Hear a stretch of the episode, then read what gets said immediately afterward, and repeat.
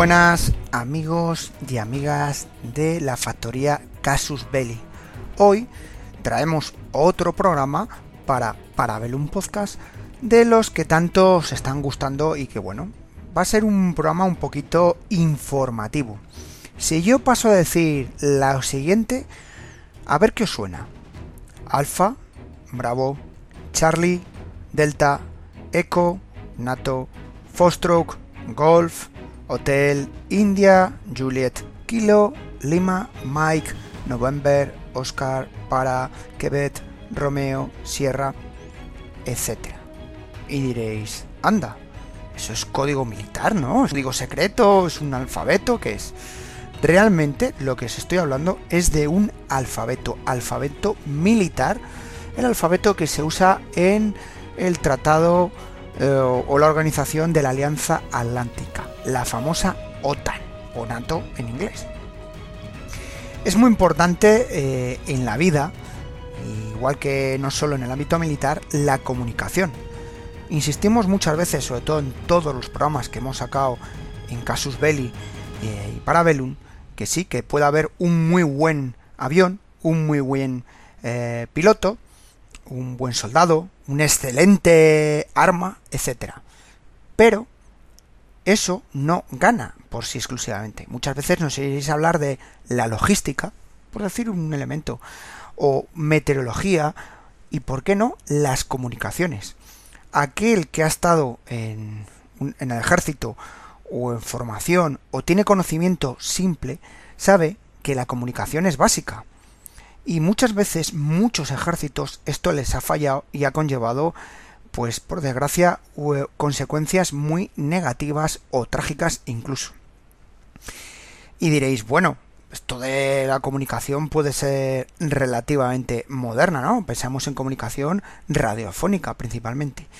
Pero si eh, miramos en la historia, hasta las legiones romanas e incluso las falanges griegas en este caso las falanges macedónicas, disponían de órdenes a la hora de actuar, o los tercios, los famosos tercios españoles, o cualquier unidad incluso medieval o napoleónica, necesitaban transmisiones. Es más, uno de los que mayor importancia dio a las comunicaciones, transmisiones, etc., fue el gran capitán don Gonzalo Fernández de Córdoba. Y es que este hombre, esta leyenda viva militar española, dijo o determinó en, a comienzos del siglo XVI la necesidad de establecer un método o una forma de toques de tambor para dirigir a sus tercios, es decir, comunicación a través del sonido ya que constituía una eh, herramienta o fase para poder organizar, controlar e incluso dirigir a su ejército. Y esto era importante porque llegó a dictar una orden en la que prohibía a los heridos caídos durante la batalla que se quejaran o gritaran de dolor, pues aquellos alaridos impedían que los toques llegaran de manera limpia a sus soldados. Para que veáis la necesidad de unas comunicaciones claras y directas. O sea, fijaros ya esa mentalidad del famoso silencio en radio que habréis oído muchas veces, como ya aquí, en esta época, se hacía de un modo un poquito más drástico, por así decirlo.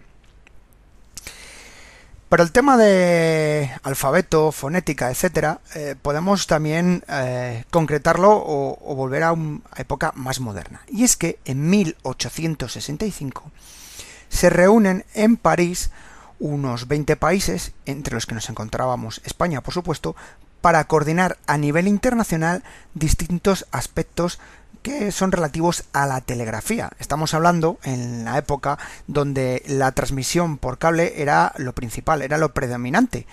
Ya sé que más de uno va a venir la imagen eh, del cable en el oeste y sitios de estos, pero es que era una herramienta de comunicación entre los países, digamos, en desarrollo. Era la nueva ciencia lo que estaba en boga. Ahora sería una reunión por telecomunicaciones o por satélites, ¿no? Bueno, pues en aquella época aquello era eh, lo más de lo más. Estamos dando líneas de cables que eh, transmitían eh, a través de océanos, a través de cualquier tipo de fronteras. Y era necesario unificar unas normas básicas y claras para evitar eh, cualquier tipo de problema. Eran diferentes idiomas, diferentes normativas, regulaciones, etc. Y aquella primera reunión, o tanteo por así decirlo, puso un pie, o más bien fue la primera em, ladrillo del origen de la conocida Unión Internacional de Comunicaciones, que se crea el mismo año, estableciendo su sede en uno de los países clásicos como elementos de neutralidad, que es Suiza. Y siempre diré un poco que ironía, un país que fabrica muchísimas armas y que tiene mucho vínculo con la guerra, pero de cara al exterior no deja de ser un país ejemplar a nivel de paz o de neutralidad. Bien, pasado este pseudo comentario u opinión personal, pues este organismo fue creciendo, y no solo entre los países miembros, sino en cuanto al establecimiento de unos procedimientos en telegrafía, posteriormente esto ah, evolucionaría en radiotelegrafía, y cualquier elemento eh, vinculado, es decir, cualquier novedad científica al respecto, pues fueron poniendo estas primeras eh, piedras a, esta casa que, se creó. En 1920 eh, se produce un cambio bastante importante a nivel mundial, y es que se establece un alfabeto fonético común, es decir, se establece unas pautas para dirigirse o referirse de modo específico a cada una de las letras. De este modo, eh, al comunicarnos por radio, con independencia del idioma que estuviese, es decir, fuera inglés, francés, castellano, alemán, pues no habría ningún problema para deletrear un nombre o dar las coordenadas en un mapa. Es algo, es algo lógico, ¿no? Es decir, en muchos conflictos donde mm, eh, muchas veces se colaboran entre diversas eh, entidades o países, pues se unifica. ¿Qué ocurrió? Que cada país empezó a dar pautas y, puntos diferentes eh, sobre qué palabras usar.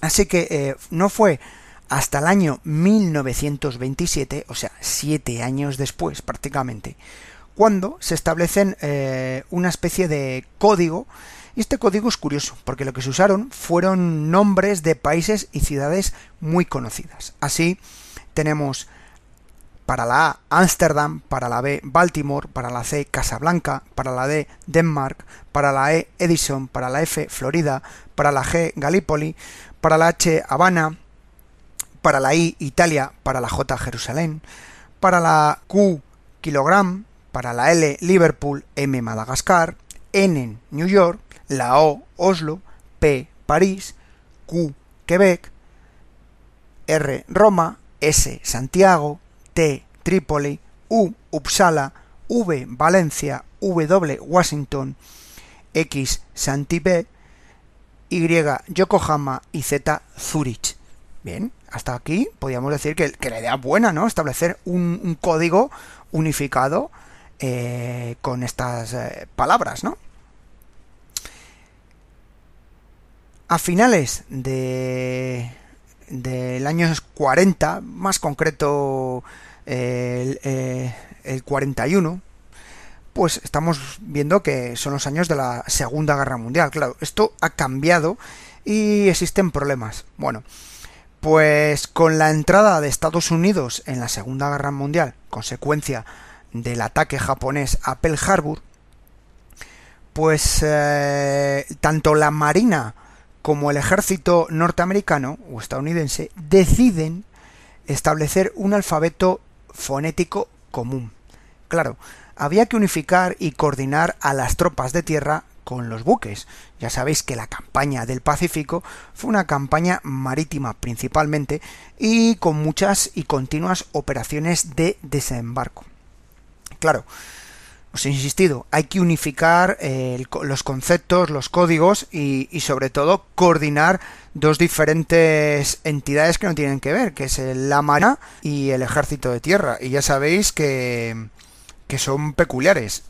Y sobre todo la Marina suele ser muy distinta con respecto, o la Armada en este caso norteamericana es distinta al Ejército de Tierra. Pero bueno, en todos los países sucede prácticamente igual, ya sea Inglaterra, Francia o España. Así se adopta eh, un alfabeto que recibe el nombre de Abel Baker. Vale. Y diréis, bueno, ¿y esto eh, qué significa? Bueno, pues Abel Baker eran, eh, hace referencia a las dos primeras letras del abecedario de ese, código. Y es la siguiente. Abel, Baker, Charlie, Doc, AC, Foss, George, Howe, Ethan, Jig, King, Love, Mike, Nam, Obo, Peter, Queen, Roger, Sugar, Taylor, Uncle, Victor, William, X-Rate, Joke y Zebra. Bastante distinto, ¿no? De nombres de ciudades y de países, por así decirlo. Claro, Segunda Guerra Mundial y Estados Unidos, eh, por mucho que ellos nos vendan a través de las películas y del cine y demás espectáculos, que prácticamente parece que fueron los únicos en la Segunda Guerra Mundial, pues eh, colaboraban con otras tropas, tropas sobre todo y principalmente anglosajonas, ya fueran canadienses, ingleses, etcétera, pero también hubo polacos, franceses, bueno, y numerosos países, muchísimos países. Y esto provocó la necesidad de que estos aliados de Estados Unidos, a la hora de combatir eh, en común y hacer sus planteamientos unificados, para coordinarse, necesitarían usar los mismos códigos eh, de radio principalmente. Así, en 1943, las Fuerzas Armadas eh, británicas adoptan este alfabeto norteamericano. Bueno, pues finaliza la Segunda Guerra Mundial y parece que el, alfabeto que se iba a quedar, eh, que iba a ser el prepotente y presentuoso y el más eh, espectacular, era este alfabeto Abel Baker, que iba a ser prácticamente la panacea en todo el mundo occidental y bueno, en todos los países que estaban bajo el yugo, y perdonar la ironía, de los Estados Unidos. Pero claro, había problemas eh, para la pronunciación de, algunas de estas palabras que os he dicho. Sobre todo eh, para personas que procedían de Sudamérica e incluso muchas palabras que, que venían tanto de España como de Portugal, es decir, influencia de ambos países. Hasta tal punto, que ya sabéis, esta españolización que se da también mucho en Sudamérica con respecto a palabras inglesas, que empezaron a llamarlo el alfabeto Ana Brasil, en vez de Abel Baker Ana Brasil. Claro, al ser estas las dos primeras palabras, Ana Brasil, es decir, lo empezaron a modificar, claro. Entonces pasó algo que ocurre, que bueno, si habéis oído eh, los podcasts que realizamos en Victoria, eh, Victoria dentro de Casus Belli, que hablaba sobre todo nuestro compañero Dani eh, muy interesantemente, si no lo habéis oído os invito a contar un poco la historia de los vuelos y de las compañías eh, transoceánicas y compañías de vuelo, pues empezaron a tener cierto problema porque estos países empiezan a, tener mucho peso dentro de lo que sería la Agencia Internacional del Transporte Aéreo, la IATA, IATA, ¿vale? Eh, son, se convierten en destinos eh, principales, económicamente la cosa hace que, que cambie. Y claro, empiezan a sustituir algunas palabras del alfabeto fonético del Abel Baker y lo sustituyen por algunos fonemas con sonidos en, en lengua francesa, española o portuguesa para, digamos, vincularse a, a estos países donde, bueno, pues ya sabéis que tenían más fuerte. Y así, en el año 51, se establece las siguientes eh, palabras, o, código, por así decirlo. Os va a sonar mucho, que son alfa, bravo, coca, delta, echo, Foxtrot, Gol, Hotel, India, Juliet, Kilo, Lima, Metro, Nectar, Oscar, Papa, Quebec, Romeo, Sierra, Tango, Union, Victor, Whisky, Extra, Yankee, Zulu. Bueno, más o menos lo tenemos claro, ¿no? Estos nos suenan un poquito. Así que estamos hablando de años 50, donde tenemos dos tipos de alfabetos en comunicaciones que están marcando la pauta, siempre insisto, en el mundo occidental, es decir, no, nos hemos metido en la, en la, parte influenciada por los rusos, y tenemos el Evil Breaker en el mundo militar anglosajón y el IATA, que es más global, eh, para las comunicaciones en vuelos comerciales. También que se usaba en comunicaciones con los países de influencia comunista, esto que lo sepáis, ¿vale? Una de las razones eh, que conlleva a, tener un alfabeto único, pues es lo de siempre, es una cuestión lógica y es evitar errores, porque un error en un vuelo, lamentablemente, es algo más que trágico. Y sobre todo hay que tener en cuenta que había piques, había problemas de comunicación, eh, había también otro problemita y es que en la IATA había mm, varios países como Estados Unidos y Reino Unido que el código eh, Abel Baker eh, lo usaban dentro de IATA. Entonces mm, eh, empezaba a ser la cosa un poco caótica, ¿vale? Porque había veces que se mezclaban los códigos militares con los códigos de transporte civil.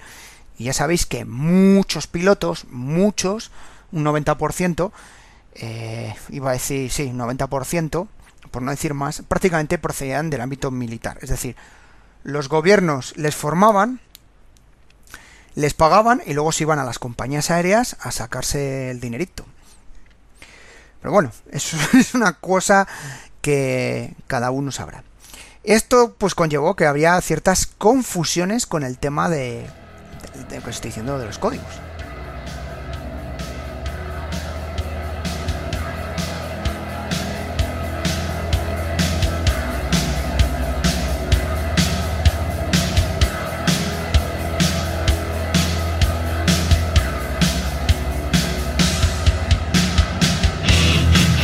El próximo domingo en Casus Belli Podcast tendremos una charla con José Márquez, prolífico escritor de divulgación especializado en carros de combate del Frente del Este, aunque ha tocado muchos palos.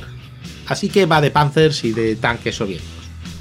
Pero antes, el lunes en Parabellum tendremos la historia y evolución del alfabeto militar, desde los primeros intentos hasta el código de la OTAN, el Alfa para Charlie, que actualmente utilizamos en Occidente miércoles. Recuerda que miércoles es el día de Victoria Podcast y tendremos el desastre de anual con Gerardo Muñoz Lorente, los españoles que lucharon en África. Y en abierto de nuevo se mezcla ciencia e historia y hablaremos de la historia de la cartografía estelar. Y los viernes son para los programas de fans, para los programas para nuestros mecenas.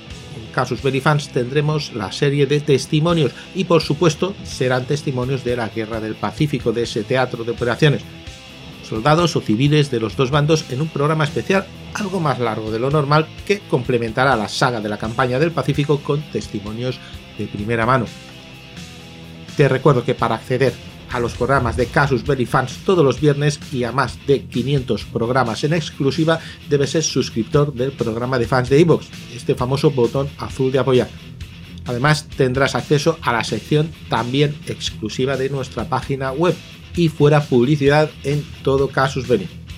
Y además tendrás acceso a la sección también exclusiva de nuestra página web y en esta página web, en podcastcasusbelli.com, el lunes empieza la serie de artículos de la ocupación norteamericana del Japón después de la rendición. Y bueno, como siempre, también programas de entre semana de Casus Belli el martes y el jueves. Y esto es todo lo que tenemos para la semana que viene.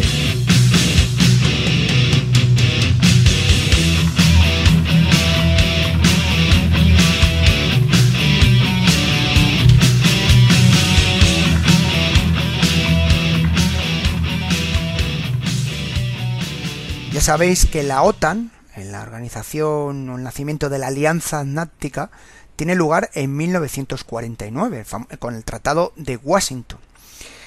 Inicialmente eh, con 10 miembros aliados y obviamente uno de los principios que establecía la OTAN o la Alianza Atlántica era unificar criterios, no solo en criterios militares, doctrinas militares, y también mercado, porque ya sabéis que al final es una excusa para venderse productos, sobre todo de los norteamericanos. Y una de las cosas que hacen en el año 1951 es establecer una oficina militar para la estandarización. Adivinar una de las cosas a las primeras que entran a regular, dirigir y controlar. y es efectivamente el tema del alfabeto fonético. Es decir, hay que establecer unas pautas en concreto para evitar problemas. Insisto, años 50 y ¿qué os he dicho antes? Que teníamos dos alfabetos, dos guías, que son, eh, dentro del ámbito aeronáutico, el Abbey Baker y el de la IATA, el de la Agencia Internacional del Transporte Aéreo. Así que bueno, estos estudiosos y expertos y bueno, demás, empezaron a ir palabra por palabra para ir eh, viendo fonéticamente eh, o acortar o unificar o cuál podía ser la mejor. Eh, curiosamente, las palabras que más problemas dieron, o letras más bien, fueron las siguientes. Fueron la C, la M, la N, la U y la X. Y una de todas estas, la que es muy curioso y que fue la última en unificarse, fue la N, porque había lucha entre Nectar y November. Entre esas dos hubo bastante distinción. Finalmente, el 1956, el 21 de febrero, se unifica o se establece el alfabeto fonético de la OTAN, que entra en vigor el 1 de marzo del año 1956. Y como tal, y es el que actualmente se usa, es el siguiente. Alfa, Bravo, Charlie, Delta, Echo, Fostro, Golf, Hotel, India, Juliet, Kilo, Lima, Mike, November, Oscar, Papa, Quebec, Romeo, Sierra, Tango, Uniform, Victor, Whiskey, X-Ray, Yankee, Zulu. Así que cuando veáis las películas norteamericanas o cualquier película moderna de, de ámbito militar, los códigos que se van a usar, o que les diréis aquí Whiskey eh, X-Ray Yankee, pues ya sabéis a qué se refiere y a dónde va relación. ¿Vale? Así que, como decía un superior mío, os lo voy contando para que os vaya sonando. Este alfabeto fonético, pues se ha usado ya solo, no solo del ámbito militar, sino que ha traspasado al ámbito civil.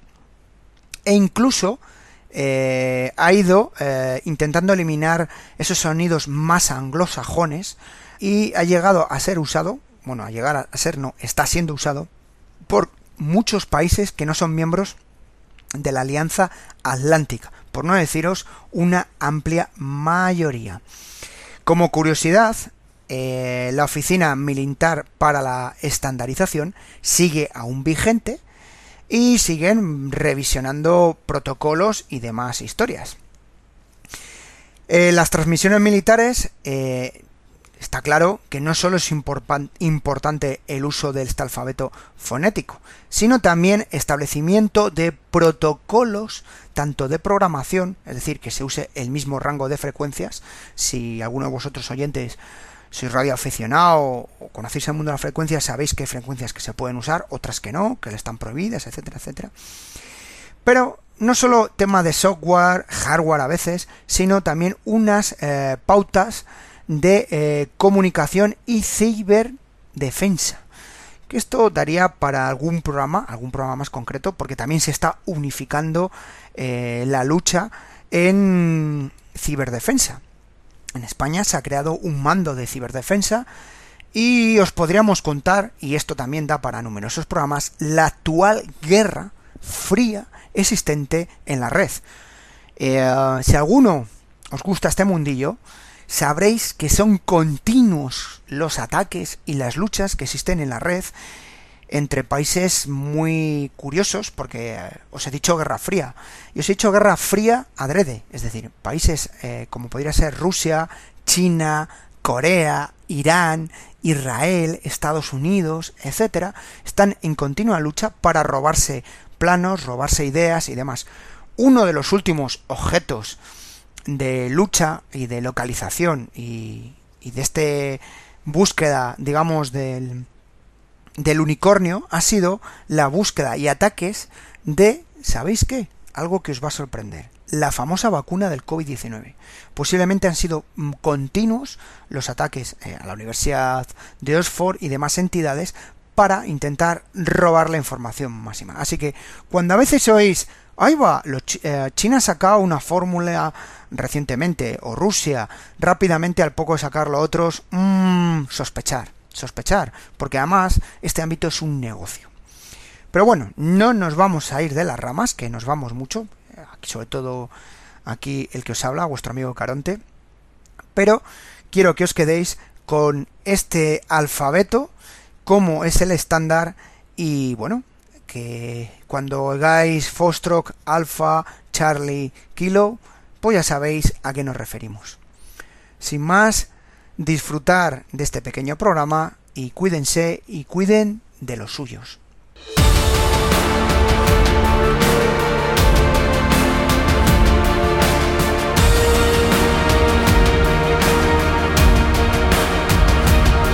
Esto ha sido todo por hoy en Parabellum, un programa de la factoría Casus Belli.